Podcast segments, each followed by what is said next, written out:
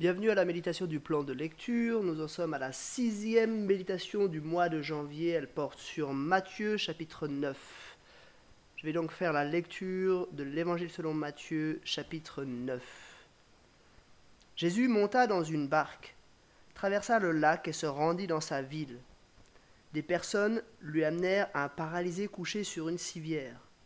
Voyant leur foi, Jésus dit au paralysé Prends courage, mon enfant tes péchés te sont pardonnés. Alors que quelques spécialistes de la loi se dirent en eux-mêmes, c'est un blasphème. Mais Jésus connaissait leurs pensées. Il dit, Pourquoi avez-vous de mauvaises pensées en vous-même? En effet, qu'est-ce qui est le plus facile à dire? Tes péchés te sont pardonnés ou Lève-toi et marche? Afin que vous sachiez que le Fils de l'homme a sur la terre le pouvoir de pardonner les péchés, Lève-toi, dit-il au paralysé, Prends ta civière et retourne chez toi. L'homme se leva et rentra chez lui. Quand la foule vit cela, elle fut émerveillée et célébra la gloire de Dieu qui a donné un tel pouvoir aux hommes. Jésus partit de là, en passant, il vit un homme assis au bureau des taxes, et qui s'appelait Matthieu. Il lui dit, Suis-moi. Cet homme se leva et le suivit. Comme Jésus était à table à la maison, beaucoup de collecteurs d'impôts et de pêcheurs vinrent se, mettre à table avec lui et avec ses disciples. Les pharisiens virent cela et dirent à ses disciples, Pourquoi votre maître mange-t-il avec les collecteurs d'impôts et les pêcheurs? Mais Jésus, qui avait entendu, leur dit, Ce ne sont pas les bien portants qui ont besoin de médecins, mais les malades. Allez apprendre ce que signifie Je désire la bonté et non les sacrifices. En effet, je ne suis pas venu appeler des justes, mais des pécheurs à changer d'attitude. Alors les disciples de Jean vinrent vers Jésus et dirent Pourquoi nous et les pharisiens jeûnons-nous souvent, tandis que tes disciples ne jeûnent pas? Jésus leur répondit Les invités à la noce peuvent-ils être tristes tant que le marié est avec eux? Les jours viendront où le marié leur sera enlevé, et alors ils jeûneront. Personne ne coud un morceau de tissu neuf sur un vieil habit, car la pièce ajoutée arrache une partie de l'habit et la déchirure devient pire. On ne met pas non plus du vin nouveau dans de vieilles outres, sinon les outres éclatent, le vin coule et les outres sont perdues. Mais on met le vin nouveau dans des outres neuves, et le vin et les outres se conservent. Tandis qu'il leur adressait ces paroles, un chef arriva, se prosterna devant lui et dit Ma fille est morte il y a un instant, mais viens, pose ta main sur elle et elle vivra. Jésus se leva et le suivit avec ses disciples.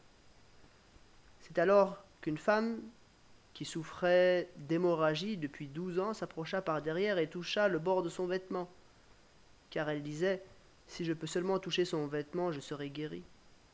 Jésus se retourna et dit, en la voyant, Prends courage, ma fille, ta foi t'a sauvée. Et cette femme fut guérie dès ce moment. Lorsque Jésus fut arrivé à la maison du chef, il vit les joueurs de flûte et la foule bruyante. Il leur dit Retirez-vous, car la jeune fille n'est pas morte, mais elle dort. Et il se moquait de lui.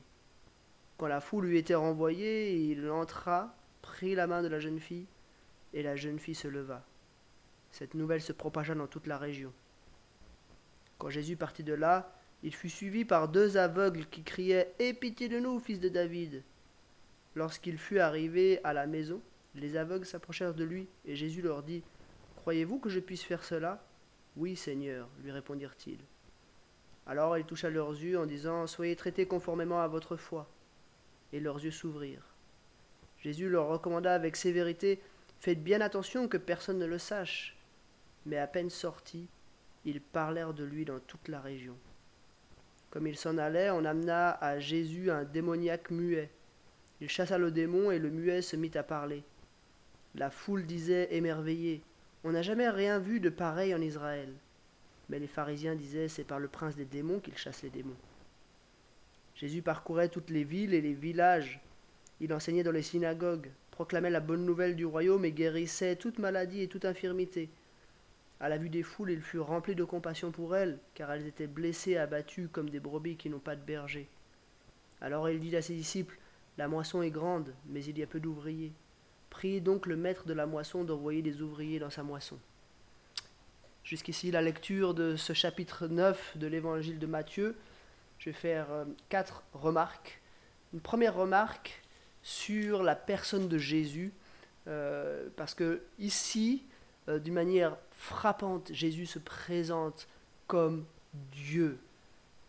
Dans le début de, ce passage, Jésus est, enfin voilà, il y a ces, hommes qui amènent un, un paralysé, et puis Jésus qui dit à cet homme, prends courage, mon enfant, tes péchés te sont pardonnés. Du coup, logique, les spécialistes de la loi se disent en eux-mêmes, c'est un blasphème. Mais Jésus qui sait tout, euh, qui connaît leurs pensées, euh, leur dit, bah, qu'est-ce qui est le plus facile? Est-ce que c'est de lui dire, tes péchés te sont pardonnés, ou lève-toi et marche? Et puis ensuite Jésus de conclure, afin que vous sachiez que le Fils de l'homme a sur la terre le pouvoir, en parenthèse, réservé à Dieu, de pardonner les péchés, Lève-toi, dit-il alors au paralysé, prends ta civière et retourne chez toi. Et puis confirmation, l'homme se leva et rentra chez lui. Jésus se présente clairement comme Dieu, celui qui a le pouvoir de pardonner les péchés. Un homme aurait pu avoir le pouvoir de guérir, un homme aurait pu avoir le pouvoir de chasser les démons, mais Dieu seul peut pardonner les péchés. Et Jésus, en fait, fait le miracle, il, guérit ce paralysé, euh, non pas comme le grand miracle de cet épisode, mais comme simplement la confirmation que qu'il est légitime pour accorder le pardon des péchés. Jésus met un peu l'accent ici sur le but, l'objectif de sa mission. Il n'est pas venu euh, premièrement pour faire des miracles ou pour euh, guérir ou pour chasser des démons. Jésus est venu premièrement pour pardonner des péchés. Jésus est Dieu et nous devons par conséquent l'adorer comme Dieu. Deuxième euh, remarque, c'est une des idées en fait qui ressort du texte. Cette idée, c'est une des réactions euh, voilà, que, qui va être euh, générée par les actions de Jésus cette réaction, c'est la foi. On voit beaucoup de fois dans, ce chapitre le thème de la foi qui est là. C'est par exemple au verset 2.